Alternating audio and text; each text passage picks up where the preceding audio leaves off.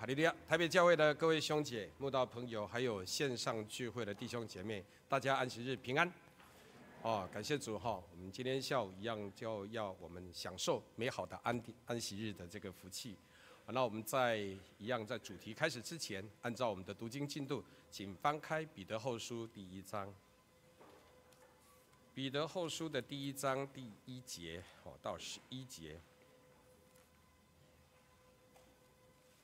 彼得后书第一章第一节，好到十一节，新约圣经三百四十一页，好，第一节我们一起开口念。第一节，做耶稣基督仆人和使徒的西门彼得，写信给那因我们的神和救主耶稣基督之意与我们同得一样宝贵信心的人，愿恩惠平安因你们认识神和我们主耶稣。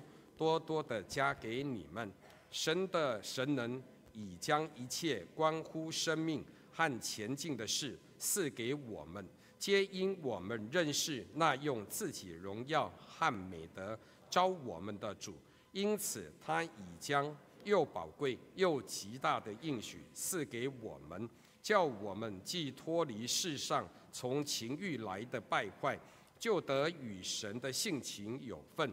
正因这缘故，你们要分外的殷勤。有了信心，又要加上德性；有了德性，又要加上知识；有了知识，又要加上节制；有了节制，又要加上忍耐；有了忍耐，又要加上前进；有了前进，又要加上爱弟兄的心；有了爱弟兄的心，又要加上爱众人的心。你们若充充足足的有这几样，就必使你们在认识我们的主耶稣基督上，不至于就不结果子了。人若没有这几样，就是眼瞎，只看见近处的，忘了他旧日的罪已经得了洁净。所以弟兄们，应当更加殷勤，使你们所蒙的恩召和拣选。坚定不移，你们若行这几样，就永不失脚。这样，必叫你们丰丰富富的得以进入我们主救主耶稣基督永远的国。阿门。感谢主，这个好像主耶稣的恩典一样的安排一样。我们刚才领事的老师在带的时候，进入荣耀永远的国度里。那我们刚才念的这个。这个经文告诉我们，也因为我们认识救主耶稣基督，能够让我们进入救主耶稣基督永远的国。而小弟今天下午要与大家一同查考的题目是“算配得神的国”。那么今天要查考的主题是从帖撒罗尼迦后书里面所记载的，所以我们今天下午就以帖撒罗尼迦的基本来查考。那么也非常刚好，早上圣洁弟兄在带的主题当中也查了好几节。刚刚好都是我们帖撒罗尼迦前后书，尤其后书也用了好多节，所以我们请翻开帖撒罗尼迦后书的第一章第四节。帖撒罗尼迦后书第一章第四节。帖撒罗尼迦后书第一章第四节，新约圣经两百九十三页第四节，甚至我们在神的各教会里为你们夸口，都因你们在所受的一切。逼迫患难中，仍旧忍耐和信心。第五节，这正是神公义判断的明证，叫你们可算配得神的国。你们因为这国所受的苦，所以众弟兄姐妹，我们坐在这一边，受了洗，得了圣灵，持守住真道的人，每一位都能够算配得神的国。很恰巧，这一两年很奇怪，小弟刚好在我的工作领域，还有在甚至出了国，认识了很多同样是基督徒的，哦，有的是高阶将领，那么有一些是在生意上的伙伴，有一些甚至是刚好认识的这个竹科或者是南科一些年轻的工程师，很恰巧的，没想到碰到基督徒的比例竟然非常高，哦，甚至小弟也提了，我也不知道说我甚至在上海工厂里面的员工。竟然现在还维持有四分之一，竟然是基督徒，哦，这些都是非常奇妙神的安排。但是在这样子的一个过程里面，虽然同样是基督徒，曾经小弟让几位其他教派的兄姐们还有长执曾经问过一句话，他说：“你们真耶稣教会到底是福音派还是灵恩派？”那很多弟兄姐妹答不出来。很多人喜欢把真耶稣教会归类为灵恩派，为什么？其他的教派一直到这几年努力的在祈求圣灵，而这耶稣教会打从一开始就是由圣灵所建立的教会。但是呢，很多教派到现在为止，他们一直所相信的就是你信的时候，他就已经得到圣灵了。那么当小弟去翻开了《使徒行传》跟他对话的时候，我说不是哦。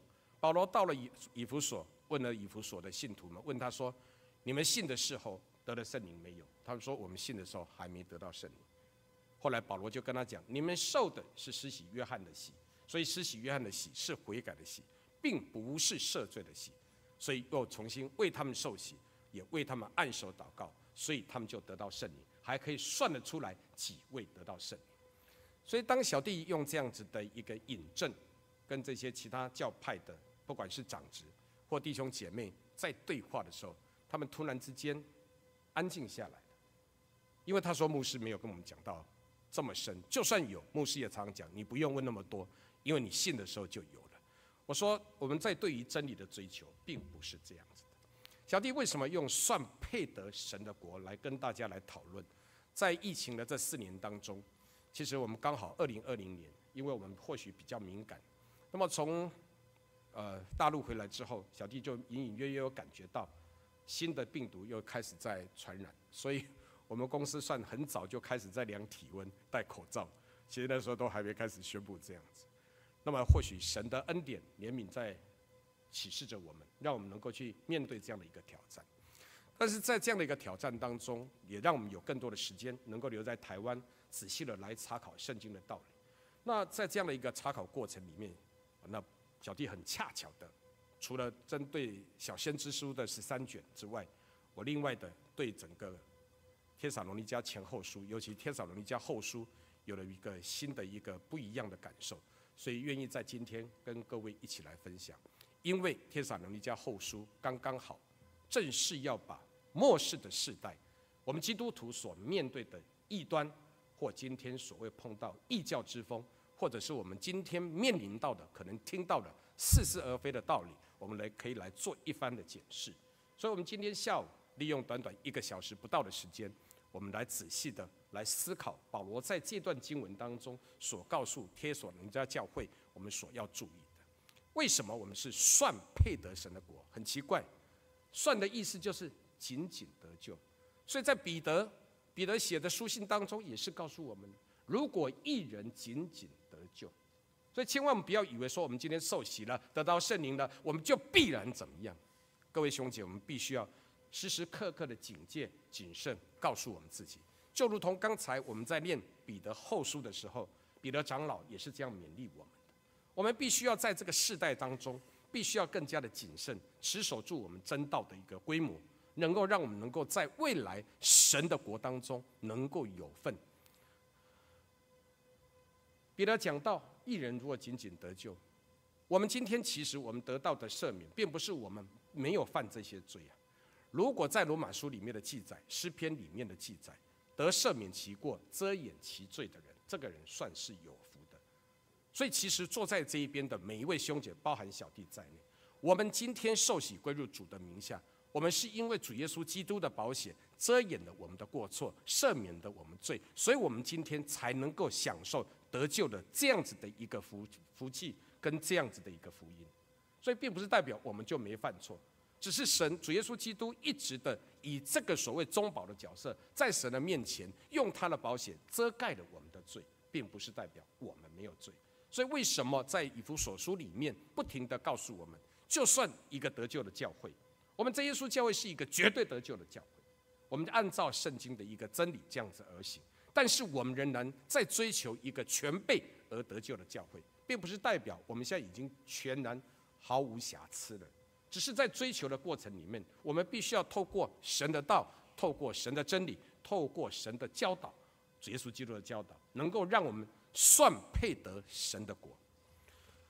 在帖撒罗尼迦后书的第一章里面的内容，他必他告诉了我们几个面向。第一个面向是因为我们遭遭受这个逼逼迫与患难，在当时的罗马帝国已经开始针对所谓的基督教，已经开始在逼迫了。为什么？信的人太多了嘛，越来越多的结果，甚至可能会动摇到政权了。所以罗马帝国那个时候开始，就开始已经在逼迫所谓的基督教徒了。那么保罗也看到这样的一个情形，所以才会去劝勉当时的基督徒。一教牧书信里面的一个教导就是，我们要顺服掌权者。没有一个掌权者，他今天所获得的政权，跟他的能力，不是来自于神所能够赏赐给他，只是带给每一个世人今天所感受到的。所以，我们如果今天能够信仰非常自由的，能够充分坐在这边聚会，能够充分的自由的阅读着圣经，自由的能够唱的诗，其实我们真的是应该要感谢神。因为我们没有去剥被剥夺过信仰的自由，被剥夺过你不能唱诗，被剥夺过你无法祷告的这样的经验，所以我们必须要去了解到保罗为什么这样去劝勉当时的基督徒能够去顺服的掌权者，而不去抵触，只要能够让我们的信仰得以自由。而这个地方告诉我们，那当时的逼迫已经来了，有包含诺斯底主义、包含犹太主义的逼迫，它不停地来。所以在帖撒罗尼迦后书的第一章告诉我们，我们为神国。来受苦的话，我们就有这个机会来享受这份的荣耀跟他的喜乐。二，神会为我们伸冤。基督徒经常会讲，为什么今天我们遭遇到很多的不平与不义的事情？我们请看第一章的第六节。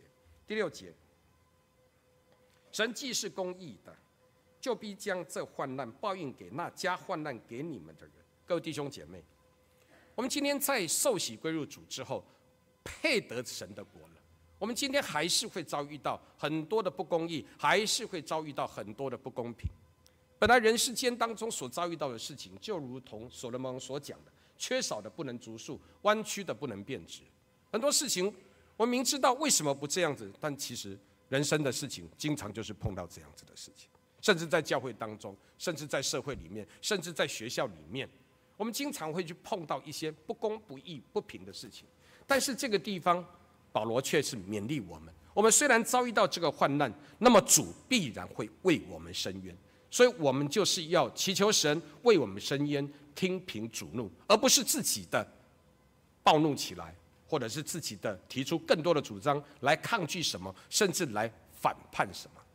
所以在二章里面就提出了更加重要的：到末世的日子，会有大罪人，会有沉沦之子，会有不义的人出现的。为什么？他就会开始要。离道反教。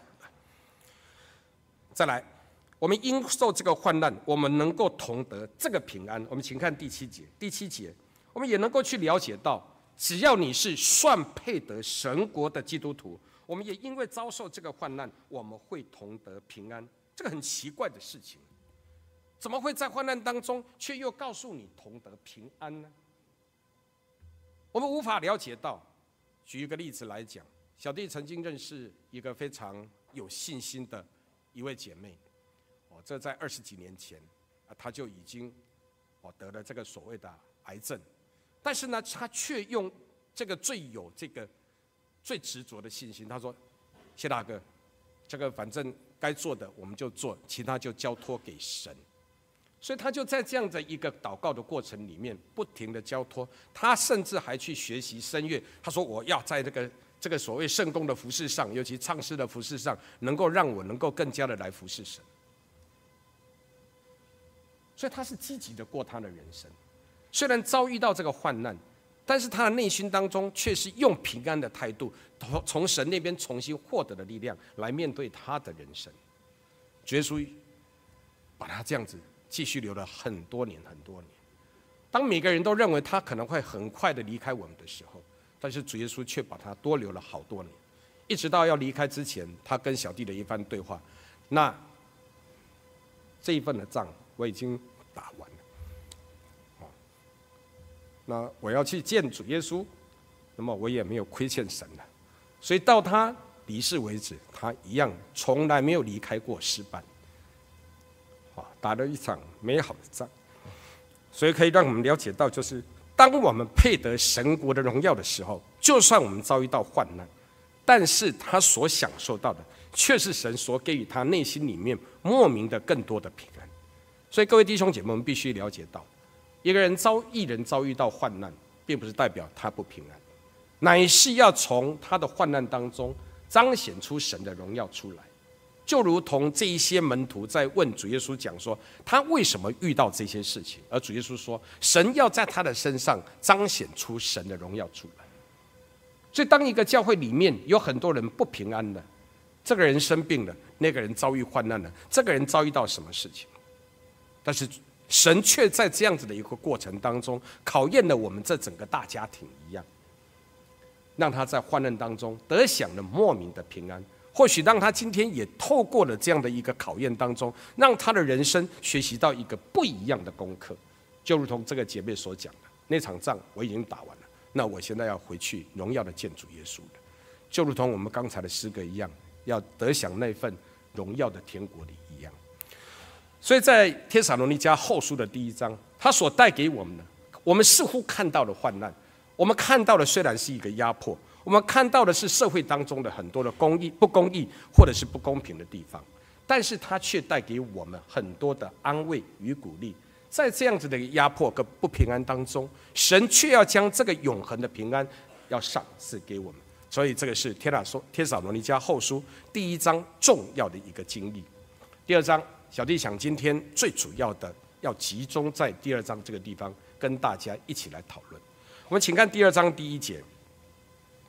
帖撒罗尼迦后书第二章第一节，第一节，弟兄们，论到我们主耶稣基督的降临和我们到他那里聚集，我劝你们，无论有灵、有言语、有冒我名的书信说主的日子现在到了，不要轻易动心，也不要惊慌。人不拘用什么法子，你们总不要被他诱惑，因为那日子以前必有离道反教的事，并有那大罪人，就是沉沦之子显露出来，他是抵挡主，高抬自己，超过一切。称为神的和一切受人敬拜的，甚至要坐在神的殿里自称为神。哇！什么是神的殿里？如果当我们讲说真耶稣教会是一个得救的教会，而且是一个绝对得救的教会，那么到了末世的日子，可能我们会面临一个考验哦。可能就是有这个大罪人，这这个沉沦之子会在教会当中显示出来，如同圣经里面所记载的，他甚至能够显出。很多的歧视出来，他甚至他的灵、他的言语是带有更多的诱惑的，甚至我们这些已经蒙救赎之人，可能甚至都会受到迷惑。所以到了第二段，我们如何去防备这个所谓的大罪人，也就是这个不法之人？所以这个是末世当中我们所面临的一个最大的一个挑战。小弟曾经跟几位长执在探讨。人为什么会想去拜偶像？人为什么会想想去拜偶像？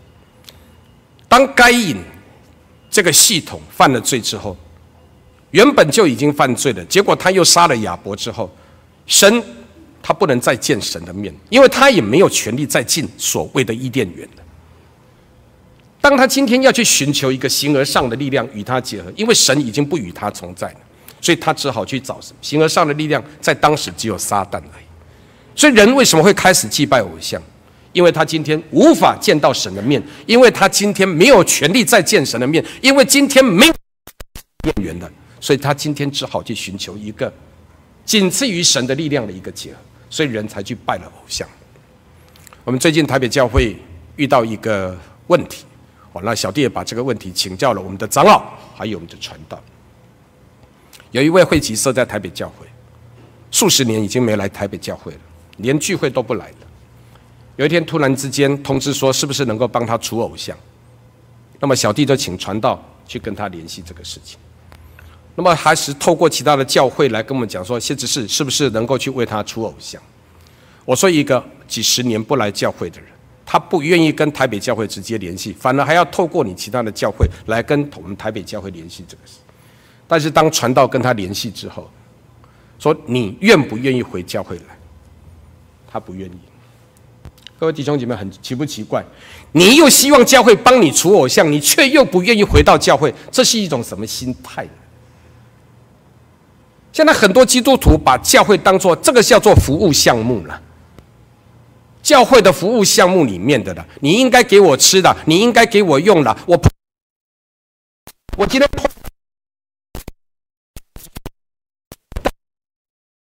不愿意？为什么不愿意？一，或许他的心情如同甘隐一样的，他已经在旷野漂流，在旷野里面漂流，他不愿意再回我们教会来，不愿再回到这个神的家，不愿回到这个。但是呢，他为什么要除偶像？其实他还是内心里面了解到偶像的存在，他会害怕的。他了解到偶像的存在对他来讲是一个威胁，所以这个叫真耶稣教会的服务项目之一。你是不是可以来帮我出偶像，顺便把垃圾顺便带走好了？但是你问他说，你愿不愿意回教会？我，不愿意。哎，所以我们需不需要去做呢？就不会去做这个事情。所以我们必须要了解到，有很多人今天来寻。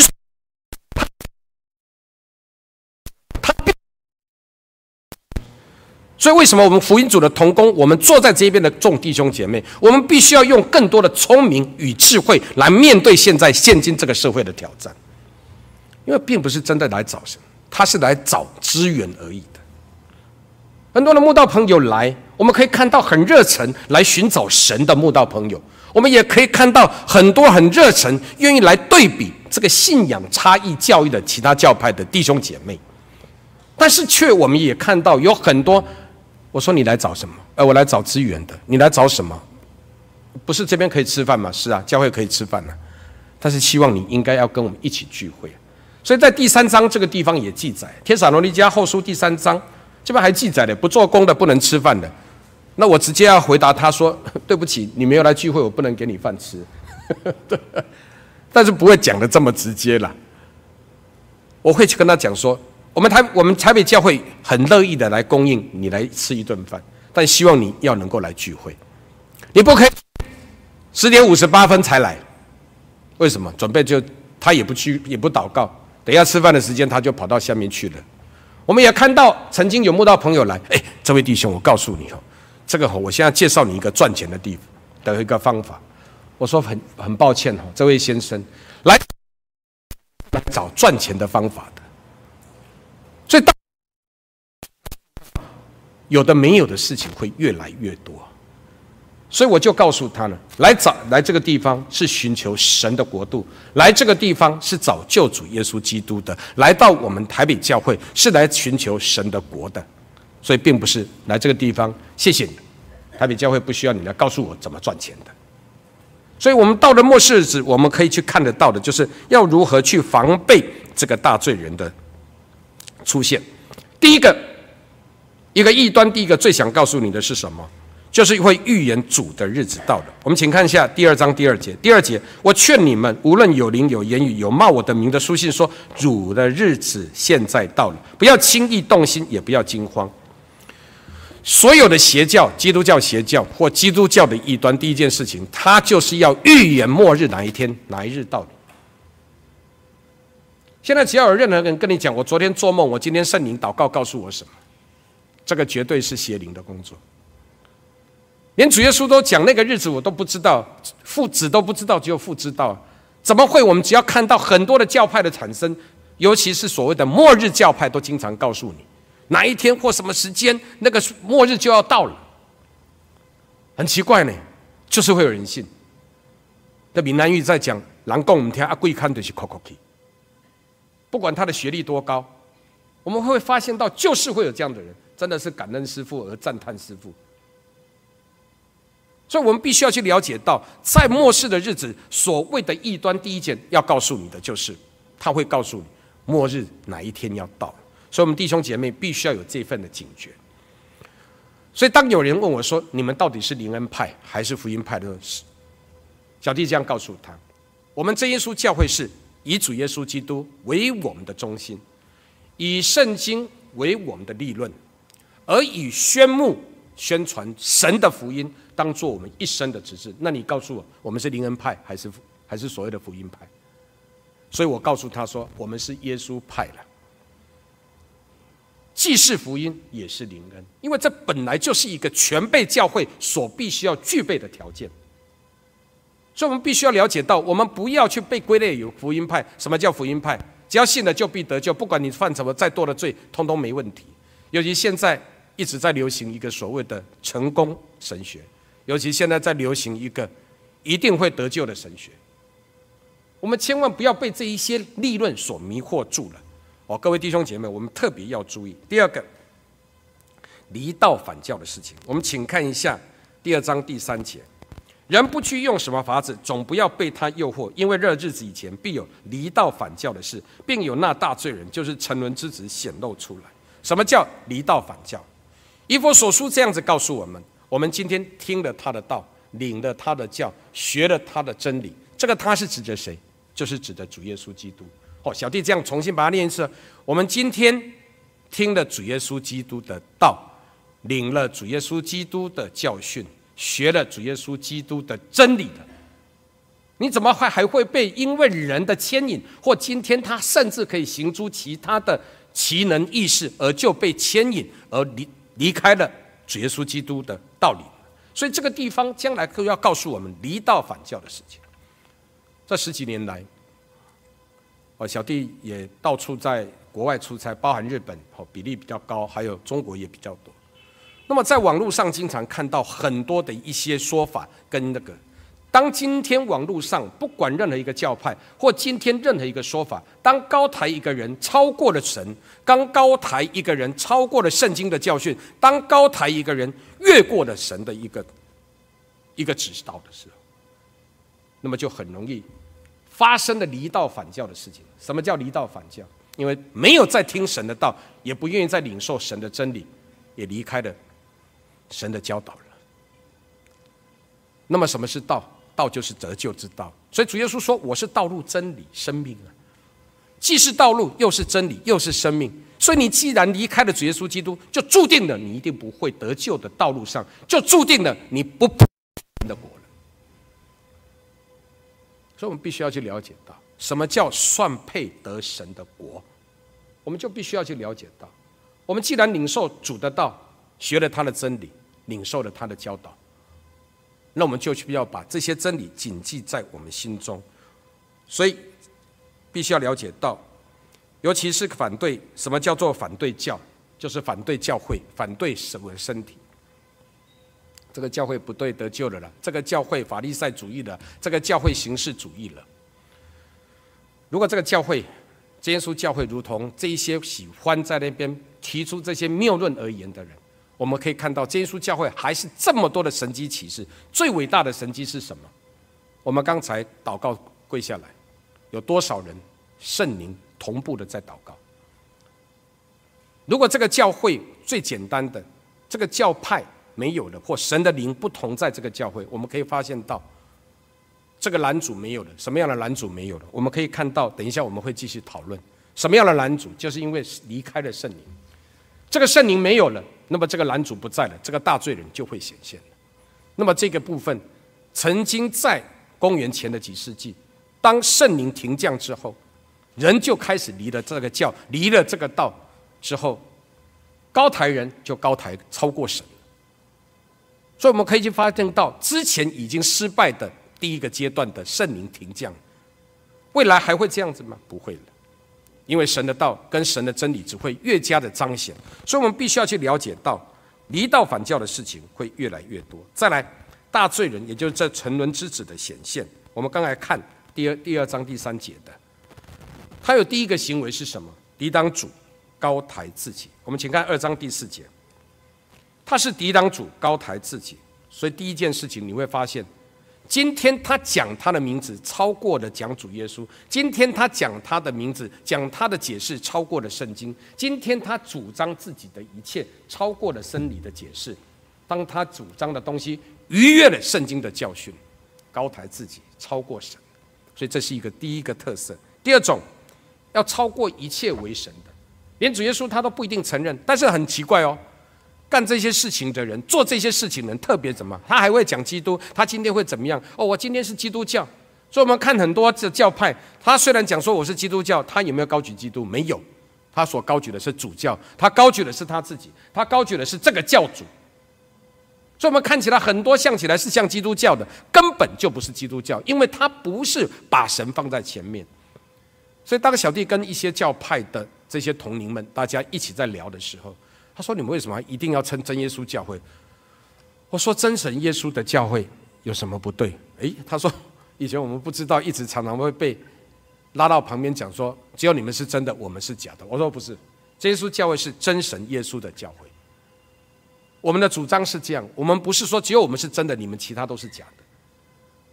只要你愿意照着圣经的道理来走，有一天，你们如果愿意这样子的话，我相信神自然会在你们内心启动应该所启动的。但是你今天想得圣灵，你今天想要能够得到神的灵，所以我们最近几年来，我上次简明日传道来，特别我们北区的长子的灵修会，讲到一个非常重要的重点。现在很多教派，经常有很多的其他教派的兄弟到真耶稣教会来，为什么要来学圣灵？是要来学圣灵的。所以其实我有时候我们在按手祷告，也觉得这个弟兄姐妹好像得到圣灵，但是为什么一下子有灵言，等一下我们离开再来一下子按手，或其他的长执按手又没灵言？我们都在担心的是什么？他是用学灵言的。那你如果学灵言的话，我们大家都会这样了解，你撑不久的，你撑不久。我们今天祷告得圣灵的人，我们现在跪下来祷告，我们的灵言两个小时，嘴舌头也不会累，嘴巴也不会累。但是你如果是学的，你不用撑多久，可能我这次帮你按手，好像有灵言，等一下下一个传道来帮你按手，那个灵言又不见了。等一下长老来帮你按手，怎么灵言又出现了？但是再多按一下，想多听一分钟，又撑不下去，灵言又不见了。为什么？是圣灵感动，还是你的灵言是学的？所以弟兄姐妹必须要了解，我们在末世的日子当中，在辨别诸灵、在分辨诸灵的工作上面，这是存在的。所以有很多会自称自己超过神的，所以我们必须要去了解。再来，坐在神的位置上面，哇！有人在讲，其他的教派有的人在解释这一段，是提到说，未来说不定耶路撒冷会重新建造第三圣殿。那么这些人会未来坐在那个圣殿当中，自称为神。以小弟来看，反而并不是这样子看。以我们真耶稣教会来看这个事情，是反而很多人或许会怯战了教会，然后自称自己超越了众弟兄姐妹，甚至超过了教会的指导，甚至呢超过了圣经的指导。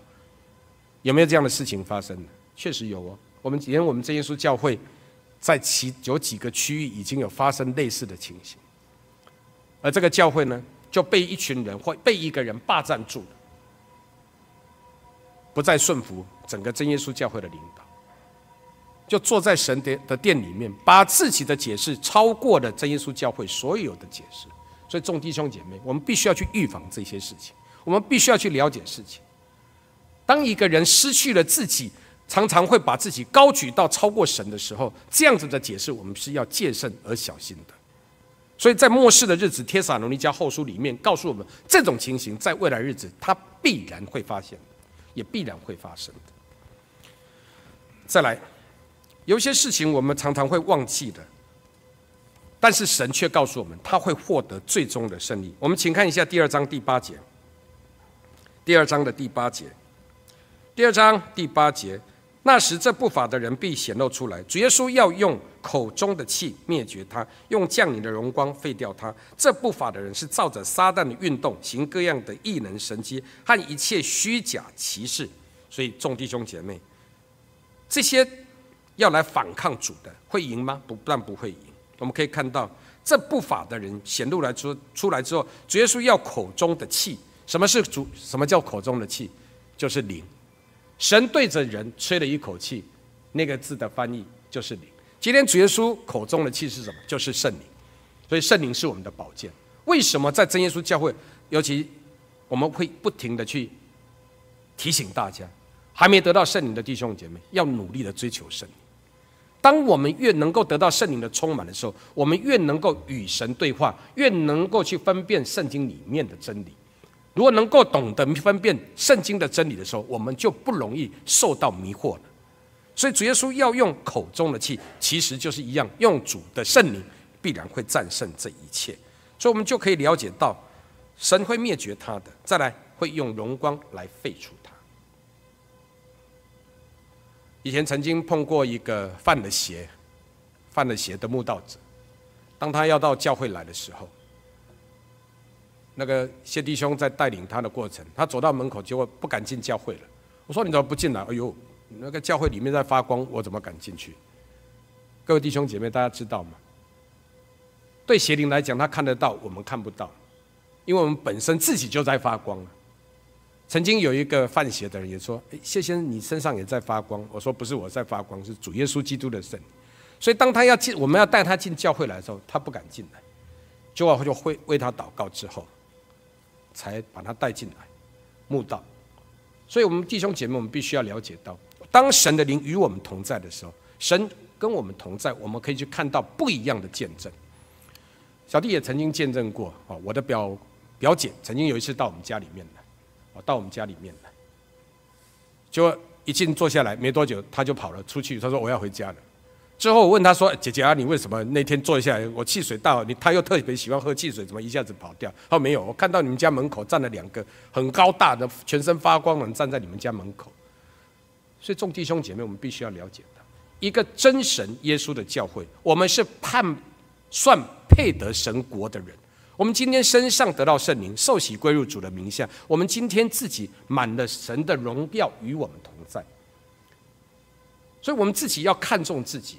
我们今天重新获得了神宝贵儿女的这个尊贵性，其实连撒旦都知道。所以当我们在面对一些圣工的时候，我们可以去了解到为什么我们的代祷是有用的，因为我们有神的灵与我们同在。到了末世的日子。撒旦有很多的作为，虽然短短的《天撒罗尼迦后书》是三章而已，但其实我们真的要在一个小时当中查考完是不容易的。但是小弟要在这个地方用不多的时间，特别提出撒旦到了末世有五大作为，而我们必须要注意的。第一个作为，他要转移你生命的注意力，而让你呢不跟随神。我们请看《哥林多后书》第十章。哥林多后书的第十章第五节，哥林多后书第十章第五节，新约圣经两百五十六页，哥林多后书第十章第五节，第五节将各样的计谋、各样男主人认识神的那一些至高之事一概攻破了，又将人所有的心意夺回，使他都顺服基督。这是代表的是我们战胜的，但是撒旦就会用什么作为？今天要夺去你的心，他今天要夺去你的意志，今天要转移你的注意力，今天要转移你不愿意来亲近神，这是他所用的第一个绝招。所以他让你不喜欢到教会来，这个教会不是指的这个会堂，这个教会是代表我们的团体，他不喜欢让你来参加团契，他不喜欢让你来参加聚会，他让你不喜欢的来参加所谓的。宗教教育的聚会，他让你不喜欢来参加所有的讲习会，因为他把你的内心世界转去面向了这个整个的世界。那天跟一个长子聊到，说今天最容易要把小朋友带到教会的，在跟什么竞争？跟手机竞争。现在把小朋友内心把他的眼睛带走最严重的是手机，不一定是电视的，不一定是电脑的，是手机。你常常要跟你的儿女抢着手机，你要劝他来教会，还是跟他抢着他在看手机的？所以撒旦的第一个作为就是让你的所有的专注力不再专注在神的身上，而转而专注到这个世界上其他的选择项目上去了。就如同耶稣所举的例子，我刚刚买了一对牛啊，所以我要去试试看；我刚结了婚，所以怎么样？我刚怎么样了？买了一块田，所以我要去看，就是不想到教会来。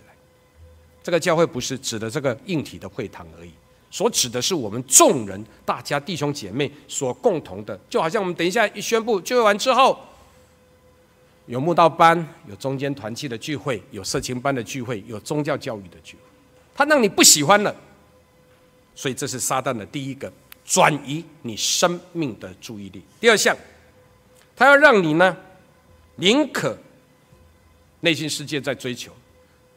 很出名的一本书，哦，很出名的一本书叫做《失乐园》。《失乐园》里面，撒旦自己这样讲。当然，我认为那个是汉米顿、汉米尔顿自己写的。我宁可在地狱为王，我也不愿意在天上为奴。撒旦的心态，我宁可在地狱为王，我不愿在天上为奴。有很多的人在追求世俗的东西，我宁可到世界上，我能够赚得的，我今天盆满钵满，我今天能够满得所谓社会上的地位，满得所有的财富，我也不愿到教会来做圣工的服侍。所以我宁可在地狱为王，我也不愿意到天堂为奴。我们到天堂怎么会为奴呢？是好的无比的地方。所以这个就是故意用错误的引导，在引导这些事情。透过的这些错误的一个所谓次文化书籍，透过的次文化的电影，透过的很多的东西来诱惑世上的人，而让你的一个价值观，让你的信仰观，让你的很多东西跑掉了。所以弟兄姐妹必须要去注意这些事。这是撒旦在这个末世的日子当中第二大的一种作为。第三个，眼睛明亮了，可以比神更成功，就好像成功神学一样。我只要到教会来，你看每个人都非常成功，每个人一定会赚钱，用这个赚大钱，那后来引诱你了，你一定会事事顺利。台湾有一个教派，你只要到这个，我们到我们这个教会来，到我们这个宗派来，那个神佛满天神佛一定会让你事事顺利，让你事事成功啊！你只要不顺境，我告诉你，因为你信仰还不够，哎，你今天奉献还不够多，就用这套理论来推翻你。告诉你的是，你只要来我这边，我一定让你成功。而这个成功呢，是背弃神。哪一个人的试探面临了这样的试探？当主耶稣到了山上，面对了撒旦的试探的时候，不是就是面对这样的试探吗？我们请看一下《路加福音》第四章，《路加福音》的第四章第五节，《路加福音》第四章第五节。新约圣经八十二页，路加福音第四章第五节，第五节，魔鬼又领他上了高山，霎时时间，把天下的万国都指给他看，对他说：“这一切的权柄荣华，我都要给你，因为这原是交付我的，我愿意给谁就给谁。”很多人误解，以为说这个世界属撒旦的，错的不是。宇宙天下万物是主耶稣基督创造，主耶稣掌控的这个世界，而这个所谓的天下的荣华，是乃是指的所谓的罪恶世界。这个黑暗的权势，所以空中掌权者所掌管的是黑暗的世界，是罪恶的世界，并不是指的这个宇宙神所创造的这一些部分是属撒旦管的。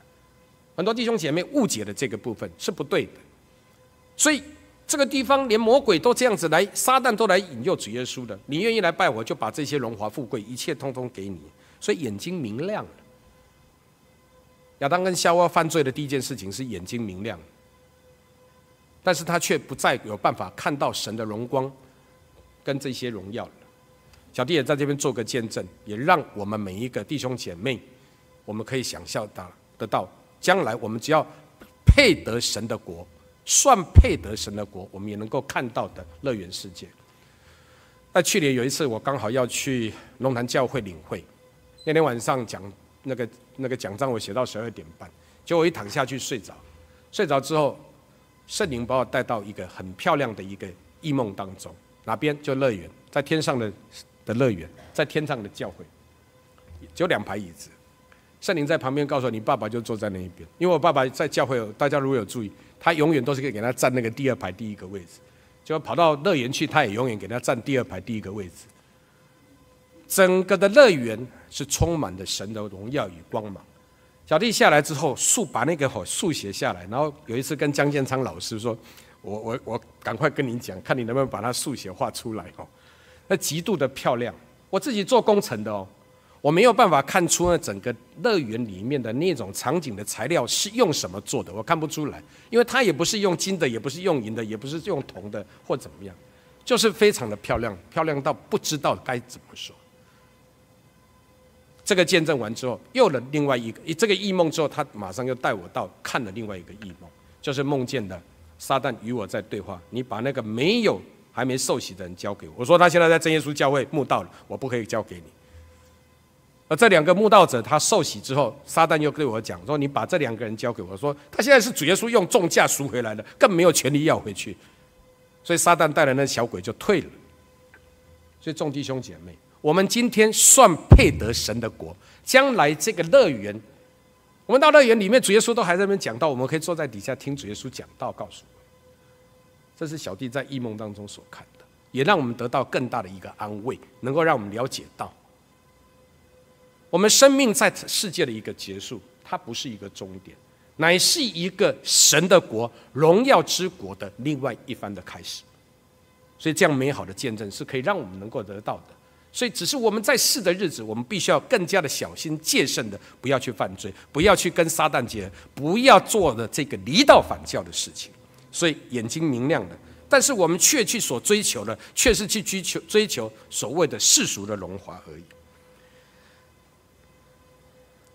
第四点，最危险的就是这第四点。我生病了，为什么我在教会的祷告都没有用？我为什么在一直在真耶稣教会里面，经常让我碰到困难？为什么我今天已经受洗归入主的名下，事事都不顺利，婚姻也不顺利，小孩子也不听话，事业也不顺利？我们觉得好像事事不顺利的。当时不顺利的结果就会变成什么？扫罗王面对他生命的挑战，当他无法得到解决的时候，之后去找了谁？找了交鬼的人，所以这是撒旦的另外一个非常重要的。当我们碰到事事不顺利的，怎么办？相命一下吧，啊，反正电脑算命，这个点一下看看，哦，这个星座，这个我这个礼拜会碰到什么事情？我下个月碰到什么事情？啊，那我最近怎么会这样子？一直身体也不顺，然后就去问了谁，然后去找了谁？这是撒旦的很具体做。我认识一个。教会的弟兄后来真的离道了，他认为他的事业应该更成功，结果在那边卡住了十几年。他觉得这个神就要帮我到这一边，所以当有其他人来教导他方式的时候，他竟然严重到去养了小鬼，却把泰国的小鬼迎回他的家里。结果泰国的小鬼引回来家里之后，发生了什么事情？那当然小鬼就带大鬼进来了。结果不顺的结果，他不会回到教会来。结果又去找了什么？他竟然又去引了观音庙的观音回到他的家了。大家想有没有更平安？这个家就毁了。之后这个家就毁了。所以到末世的日子，大家必须了解到，我们的人生必然是会遭遇到很多的患难。就如同约伯所讲，我所遭遇到的患难，如同火星飞腾一样。但是，就如同刚才小弟一开始为什么会讲，我们会遭遇到患难，但是这些患难甚至遭遇到逼迫，但是主耶稣会赏赐给我们最重要的是让平安跟随着我们。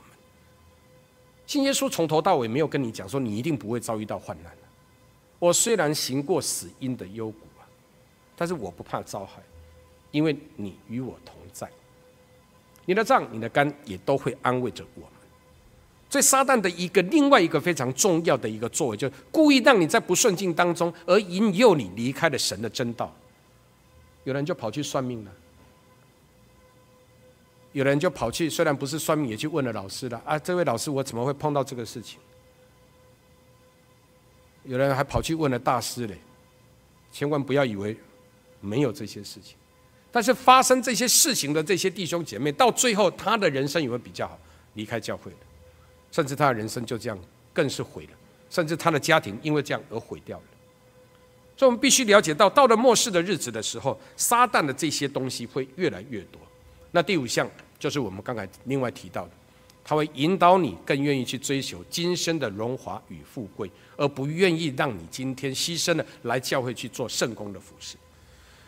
上个礼拜。我在中间团契的那个专题当中漏讲了一个最重要的，在真耶稣教会，尤其在神的国里面，我们如果要赚算配得神的国，在管理当中最重要的两个跟世俗的人所产生的最大的差异是什么？第一个，我们在世俗当中，我们觉得我们付出越多，要得到的越多，对不对？好像应该的嘛。我要爬得越高，我今天应该得到的越多，我的薪酬更多，我今天的福利更多。但是在基督教神的教导当中，在主耶稣基督的教导当中，结果不是主耶稣基督的管理学是：当你今天算配得神的锅，你得到的越多，你爬得越高。对不起，施比受更为有福。他不是让你得到的更多，是要让你付出来的更多。所以在主耶稣基督的管理学当中，非常重要的是，你得的越多，你是要施比受更为有福。第二个非常重要的面向。当这些门徒在争逐谁为大的时候，在教会里面在争逐谁是最大的时候，耶稣告诉他的门徒：“你再大的是要反而服侍小的。”所以在教会里面，所有的传道长职负责人，所有的同工，我们今天担任的这个角色，所要做的是什么？乃是服侍神、服侍人。所以在算配得神的国的过程里面，我们今天来抵御魔鬼最大的一个过程里面，我们的心态最重要的是什么？第一项，施比受更为有福。第二个，大的是要服侍小的。你今天越理解，你越了解这些道理的人，你需要越能够去服侍众弟兄姐妹，也服侍主耶稣基督的。